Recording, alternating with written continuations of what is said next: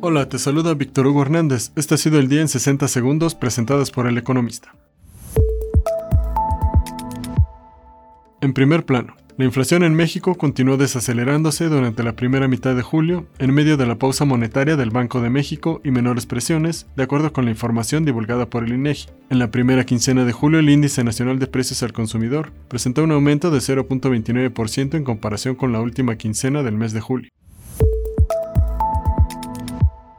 Economía. El Fondo Monetario Internacional mejoró la perspectiva de crecimiento para México este año a 2.6% de acuerdo con la última actualización del World Economic Outlook. Esto representa una mejora de 0.8 puntos porcentuales respecto a su actualización de abril, cuando esperaba un crecimiento de 1.8%. Finanzas y dinero. Dentro del sistema de ahorro para el retiro, el monto de las 18 millones de cuentas no reconocidas por los trabajadores es de 200 mil millones de pesos, de acuerdo con información de la Asociación Mexicana de Afores. Nos despedimos y agradecemos a nuestro patrocinador Cody.